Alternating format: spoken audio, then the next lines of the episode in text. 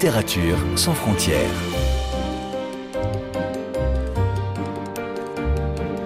Catherine Fruchon-Toussaint. Fanny Renard. Bonjour à toutes et à tous. C'est une histoire folle, celle d'un écrivain qui aimait tellement la littérature qu'il a fait de sa vie une fiction, et celle d'un autre qui l'a suivi dans son mensonge. C'est l'affaire Émile Ajar, le nom d'un romancier imaginaire, un pseudonyme, derrière lequel se cachaient deux hommes, Romain Gary, le véritable auteur, et Paul Pavlovitch, son petit cousin, qui a prêté son visage à celui qui n'existait pas et qui, comble de l'ironie, allait recevoir le prix Goncourt en 1975 pour son livre La vie devant soi, un prix que Gary avait déjà reçu en 1956, faisant donc de lui le seul lauréat à ce jour récompensé deux fois.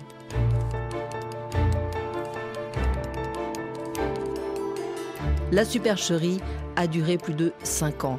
Mais six mois après la mort de Romain Gary, qui a mis fin à ses jours en décembre 1980, Paul Pavlovitch a décidé de tout révéler, ce qui a fait l'effet d'une bombe et a été considéré comme le plus grand hold-up littéraire du XXe siècle en France. Cette histoire, Paul Pavlovitch avait commencé de la raconter dans son témoignage L'homme que l'on croyait, mais plusieurs décennies plus tard, âgé désormais de 81 ans, il revient dans un récit beaucoup plus ample sur sa vie, ses liens avec Romain Gary, le parcours tragique de Jane Seberg, la femme de ce dernier qui s'est suicidée, ainsi que sur sa famille, originaire de Vilnius, émigrée en France.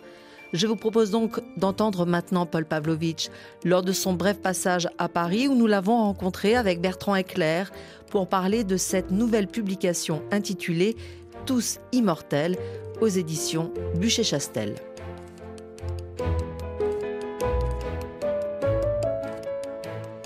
Bonjour Paul Pavlovitch. Bonjour. Plus de 40 ans après, vous revenez sur l'affaire entre guillemets Ajar. Est-ce que c'est parce que les fantômes de Romain Gary et de Gene Seberg et tous les autres d'ailleurs que vous évoquez sont revenus taper à la porte et vous ont décidé à écrire ce livre? C'est peut-être ça, mais pour moi c'est pas des fantômes. Non, c'est pas des fantômes. C'est, vous savez, en, en yiddish, que d'ailleurs je connais pas, mais au moins je connais ce mot. Il existe un mot euh, tiré de l'allemand que l'on dit comme ça, Luftmensch. Luftmenschen. Et ça, ce sont ce qu'on pourrait appeler en français des piétons de l'air. Ou, pour vous donner une image plus claire, ce que l'on retrouve chez Chagall. Ces bonhommes qui s'envolent, parce qu'ils sont amoureux ou parce qu'ils sont artistes. Et pour moi, Romain et toute cette bande qui apparaît euh, dans ce livre, ma mère, ma grand-mère, mon grand-père, toute cette bande-là, issue de Russie, se connaissait. C'est un récit de mes souvenirs avant tout. Et au milieu se niche l'invention Ajar, mais ce que je voulais faire, c'était parler des gens que j'ai aimés là-dedans. Effectivement, euh, l'histoire ne commence pas du tout euh, en 1975, bien avant, et c'est ce que vous racontez, Paul Pavlovitch, dans Nos Immortels. Puisque, en effet, euh, ce lien avec Romain Gary, c'est d'abord un lien familial, c'est le cousin de votre maman Dina, Oui. que vous fréquentez enfant, adolescent, étudiant, jeune marié, et puis l'homme de 30 ans que vous allez devenir. Comment ont évolué vos relations d'ailleurs De familial à professionnel, voire, euh, je ne sais pas d'ailleurs, dites-nous. voire littéraire, mais écoutez de façon assez naturelle. Romain, qui était relativement proche de ma mère, à la fois par l'âge et par la trajectoire, tous deux étaient partis, m'a rencontré l'année qui a suivi la mort de mon père, sur la demande de, de ma mère, qui s'inquiétait de me voir euh, planer un peu. En fait, nous ne planions pas, nous, Pierre, euh, mon frère et Barbara, on essayait de tenir le, le cap, sauf qu'on ne savait pas quel cap il fallait tenir. Donc on était en roue libre. Il est devenu un peu un père de substitution? Il est devenu, non, un adulte euh, qui, pour moi, paraissait comprendre euh, la situation d'un jeune garçon. C'était autre chose. Je ne l'ai jamais confondu avec mon père. Ils étaient deux tempéraments tout à fait différents. Et donc ce jour-là, euh, reçu par lui à Roquebrune Cap-Martin, où il avait une petite maison, et il s'embarque dans une explication pour essayer de me faire comprendre où j'en étais. Alors il m'explique que sa mère était encore plus terrible que Dina, dans le genre euh, directive et euh, difficile à vivre, on va dire, pour un jeune type, vous faisant facilement honte devant n'importe qui, devant, dans n'importe quelle condition. Ris, mais c'était assez pénible quand on était un jeune garçon et en m'expliquant que les adultes ne pouvaient pas me voir, que j'étais invisible. Et effectivement, à l'époque, les, les, garçons ou les filles de 10-11 ans avaient le droit de se taire et n'existaient pas beaucoup. Donc je suis ressorti ce soir-là plutôt secoué. Je venais de rencontrer un, un homme adulte, assez jeune, élégant, rapide, et qui m'expliquait que c'était normal, que je devais seulement gagner du temps. En fait, j'en perdais. Et ça me semblait être la même chose. En tout cas, il a toujours été là. À partir effectivement de la disparition de votre papa, il est rentré dans la famille, il a soutenu votre sa cousine, votre maman, il s'est occupé de vous. Et puis plus tard, euh, vous avez fait des études à Paris, vous vous êtes euh, fréquenté il continuait d'écrire, il continuait euh, d'avoir cette vie folle. Il avait été euh, consul aussi aux États-Unis, il avait rencontré Gene Seberg. Et puis, un jour, il prend donc le pseudonyme d'Émile Ajar pour écrire Gros câlin. C'était pas la première fois qu'il prenait un pseudonyme, donc personne ne s'étonne. Mais en revanche, quand arrive le projet de ce roman qui deviendra La vie devant soi, là, il vous demande, Paul Pavlovitch, de signer Émile Ajar sur le contrat d'édition. Pourquoi est-ce que vous avez accepté? C'était une blague pour vous? C'était un jeu. Et c'était, on va dire, pour euh, copier un peu l'histoire, un grand jeu. Je trouvais que le type était gonflé, vous comprenez? Il avait beaucoup à perdre. Il avait été compagnon de la libération, il avait été euh, considéré comme un héros ou quelque chose de semblable, alors qu'il se gardait bien de parler de sa guerre. Il n'en parlait jamais. Donc, ça s'est déroulé avec un étrange naturel. C'est que, après toutes ces étapes qui nous ont rendus plutôt très proches vers les années 1970-73, moi j'avais toujours goût à la lecture, donc euh, euh, je lisais ces livres au fur et à mesure qu'ils sortaient. Le premier s'appelait euh, en compagnie des hommes, ça c'était en anglais, et en français c'était Le Grand Vestiaire, troisième livre de Romain. Et moi j'avais 13-14 ans, je lis ce livre qui était dans la bibliothèque de ma mère, et je suis très impressionné de lire un type qui euh, comprend à ce, point les héros qu'il a dessinés, c'est-à-dire des jeunes gens qui tournent mal pendant la guerre qui font euh, du marché noir, qui sont entre les pattes d'un malfrat sorti de, de, Dickens ou quelque chose comme ça. J'avais adoré ce livre. C'était un livre qu'un enfant pouvait lire, même s'il était un peu rude. Donc, de fil en aiguille, on s'était rapprochés. Il m'avait offert ses chambres de service, comme on disait euh, à l'époque, en vérité, les chambres de bonne ce qui me permettait d'étudier ensuite à Paris avec le moins de dépenses possible. Il savait par ailleurs que ma mère tirait le diable par la queue et il l'a aidé follement. Il n'avait jamais manqué quand euh, ma mère l'appelait au secours parce que sa petite boutique tournait mal et qu'elle ne voulait pas la quitter, vous comprenez, parce que c'était euh, une invention avec son mari et que c'était euh, la seule chose qui lui restait. Donc toutes les choses devenaient un peu dramatiques et il était toujours là. À partir de là, quand il se décide à inventer Ajar, il ne m'en parle pas d'abord, et à la sortie de Gros Câlin, premier volume de cet auteur, il me raconte son invention. Il me dit, tu comprends mon vieux, les types cassent mes livres dès qu'ils sortent. Il n'y a pas une seconde, ils ne le lisent même pas, et j'en ai assez. Comment dirais-je? Ma présence au monde suffit pour que tous ces experts en littérature du monde de la petite élite euh, actuelle d'alors détestent ce que j'écris et c'est même pas la peine de le sortir. Chaque fois, ils cassent le livre. Moi, j'écoutais avec beaucoup d'intérêt, comprenant qu'il était sur un projet insensé. Et le fait que ce type qui avait tant à perdre dans la réalité de sa réputation, consul, machin, etc., héros, comme on disait facilement. Prix Goncourt. Prix Goncourt déjà, ose quelque chose qui était clairement euh, hors la loi, m'a emballé. Je me suis dit, ok, le type non seulement est étrange, mais en plus il est gonflé.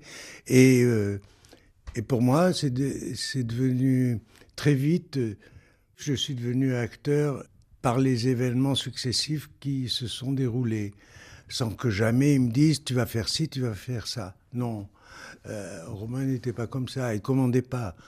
Romain était ce que les autres ne voyaient jamais, un type très tendre, très doux, qui apparaissait aux yeux du public comme un macho euh, mâchonnant son cigare, vous savez, et puis depuis les années 62-63, alors qu'il avait été remercié de la, du corps diplomatique, qui s'habillait euh, comme un hippie, on va dire. Hein. Il avait des gilets mexicains, il avait toujours un gros havane vissé à la bouche, il s'était laissé pousser les cheveux, d'autres fois il se maquillait outrageusement. Il était devenu un type spécial, quoi il était devenu presque un personnage euh, lui-même euh, de son œuvre euh, littéraire. En tout cas, ce qui ressemblait au début à une bonne blague qui aurait dû vous faire rire tourne un peu vinaigre parce que malheureusement, Émile Ajar, très vite, il y a des fuites, on commence à soupçonner que c'est vous, Paul Pavlovitch, qui avez pris ce pseudonyme. On ne saura jamais en tout cas jusqu'à sa mort et jusqu'à votre révélation six mois après, que c'était Romain Gary qui tenait la plume. Mais en fait, pendant cinq ans, surtout à partir du moment où il a le prix Goncourt pour La vie devant soi en 1975, là, c'est plus drôle du tout et vous avez passé cinq ans tous les deux dans un système dont vous ne pouviez plus sortir. En partie par ma faute, ça c'est sûr, c'est-à-dire à la fois une sorte d'indépendance d'esprit et euh, une méconnaissance du milieu parisien de l'époque. Voilà que mon nom surgit et Romain réagit euh, d'une façon qui prouve qu'il veut que ça dure. Parce qu'il s'agissait d'une invention majeure pour lui et pas du tout simplement décrocher un second concours. C'était pas son enjeu réellement. Son but, c'était beaucoup plus ambitieux. C'était inventer un personnage auteur. Et moi, par euh, mes maladresses, mes inconséquences, j'ai mené sur mes traces euh, des journalistes et quelqu'un m'a reconnu. Et à ce moment-là, qu'est-ce qu'il a fait? Il a dit qu'est-ce que vous voulez aux journalistes qui euh, le cernaient rue du Bac, il leur a expliqué qu'est-ce que vous voulez que je fasse si j'ai un neveu qui est un peu toqué, etc. Il a réussi à retourner la situation, mais il a entré dans une dans une époque à ce moment-là, après deux livres d'Ajar, où les choses devenaient moins drôles du fait de ce soupçon et c'est à ce moment-là qu'il a écrit Pseudo. Non seulement il réussit son tour de tromper la, la critique, parce qu'immédiatement à la sortie du livre, il m'a envoyé un petit mot, il me dit, tu vois, maintenant ils ont compris que je ne t'ai pas aidé là. et que c'est toi qui as écrit ce livre. Ce qui était le projet de ce livre, de montrer que non, il était pour rien, il y avait un toqué dans la famille qui avait torché ce, ce livre, et voilà. Et donc il a rétabli son innocence. Bien entendu, ce livre était assez, quand je l'ai, parce que je le tapais à la machine pour lui, quand je l'ai vu apparaître, c'est moi qui ai craqué. Je me suis dit, mais ce type est complètement malade.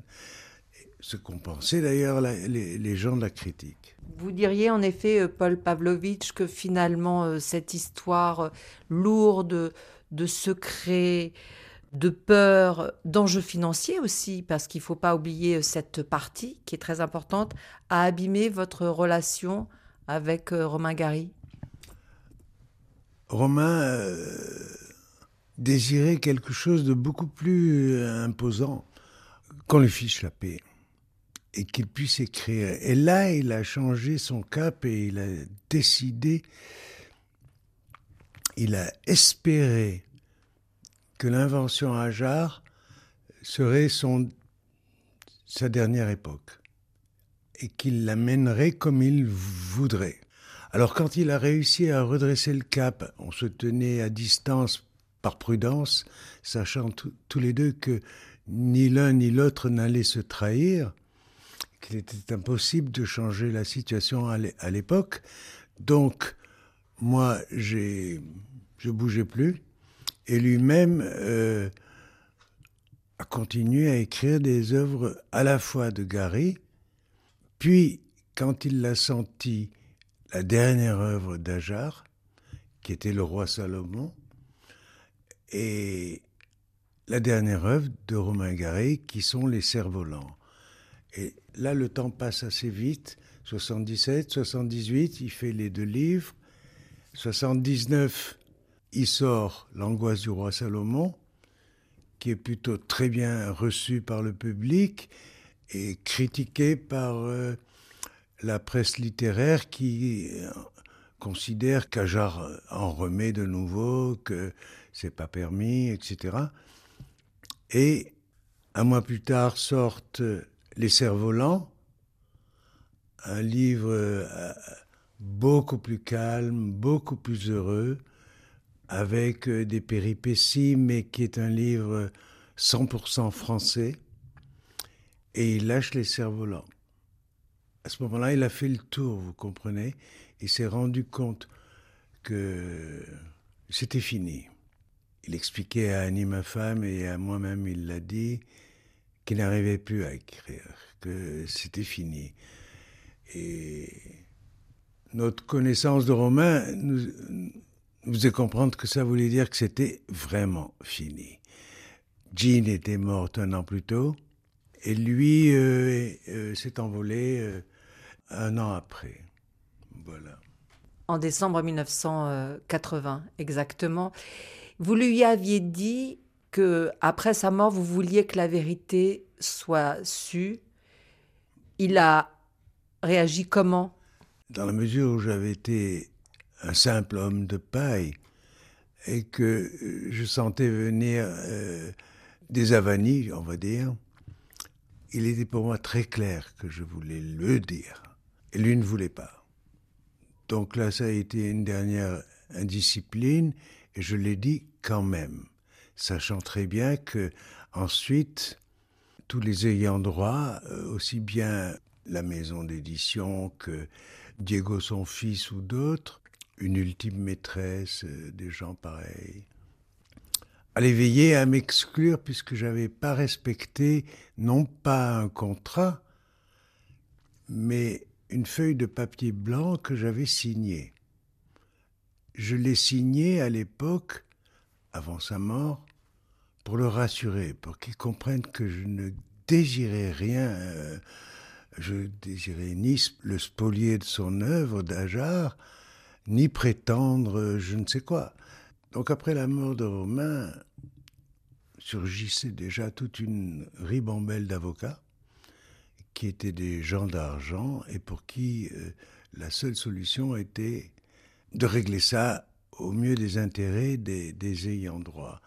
Et donc ils m'ont évacué comme ayant droit, pensant que après m'en avoir menacé, pensant que ça me ferait reculer, que je tenais plus à de l'argent qu'à cette nécessité que je ressentais de le dire.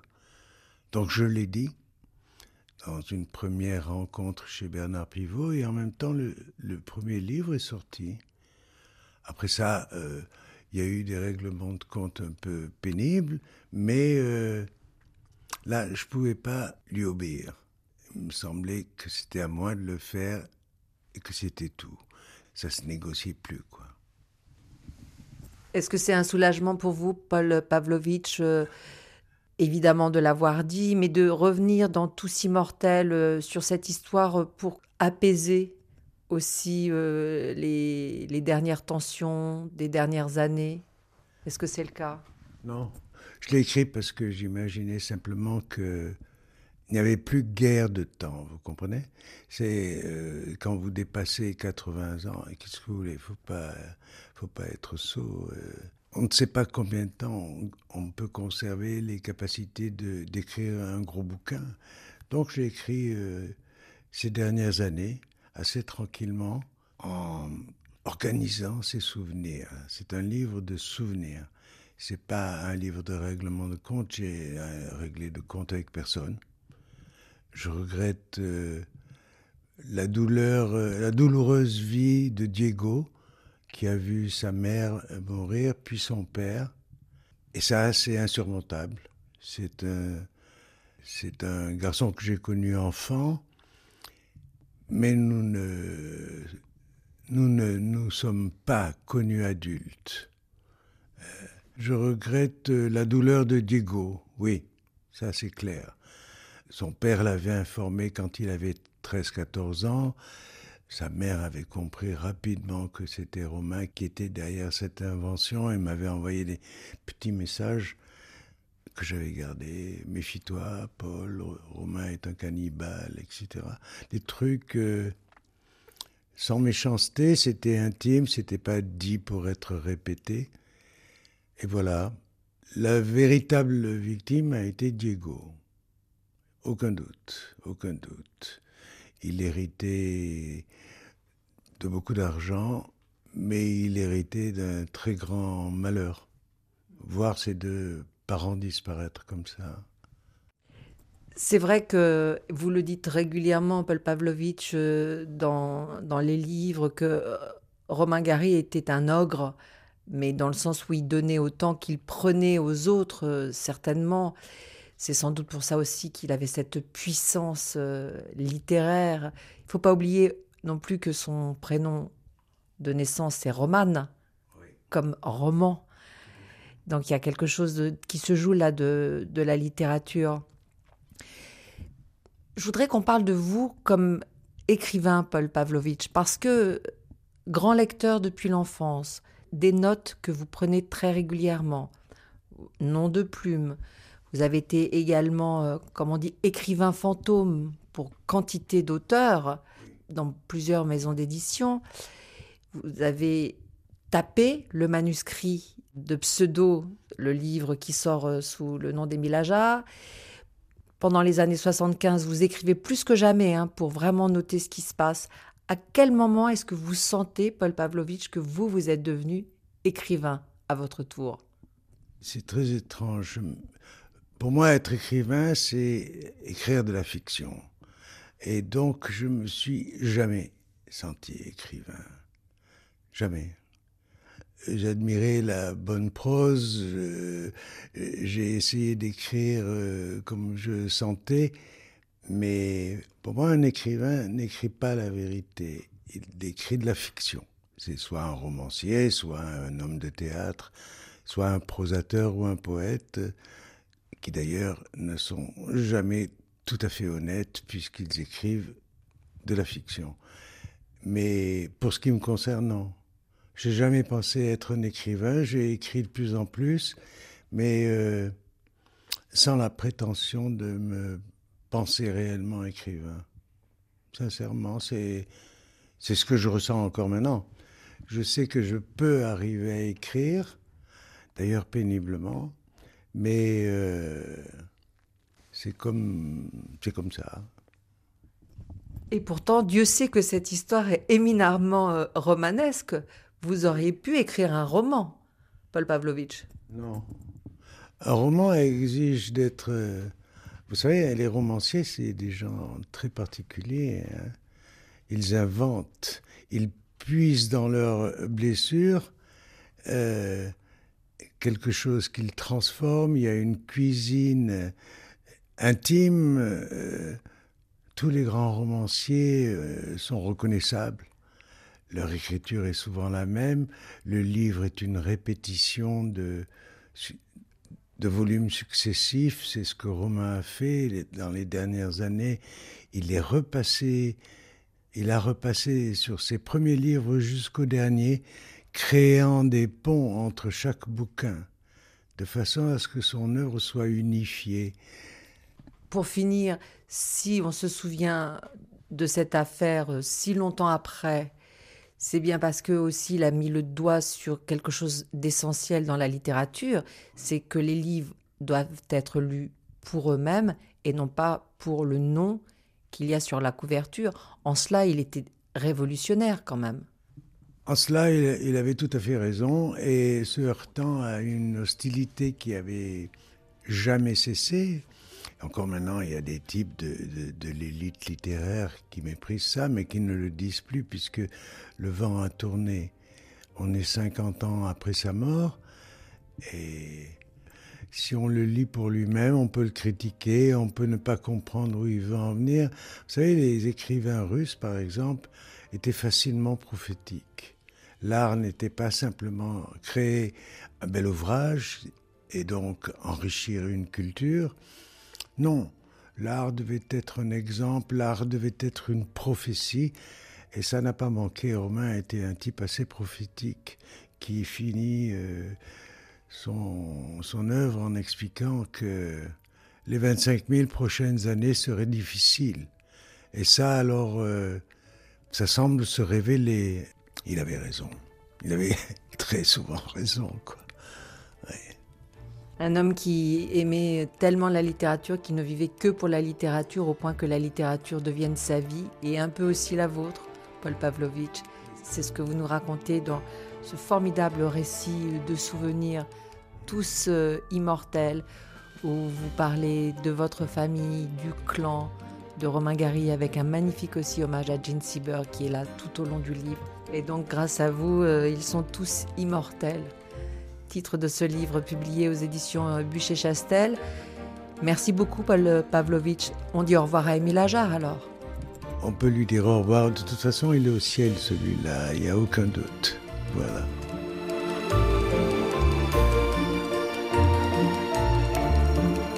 Littérature sans frontières.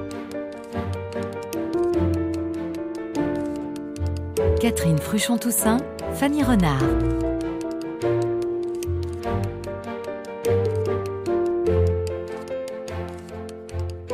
Pouvez réécouter cette émission sur le site rfi.fr en cliquant sur l'onglet Podcast.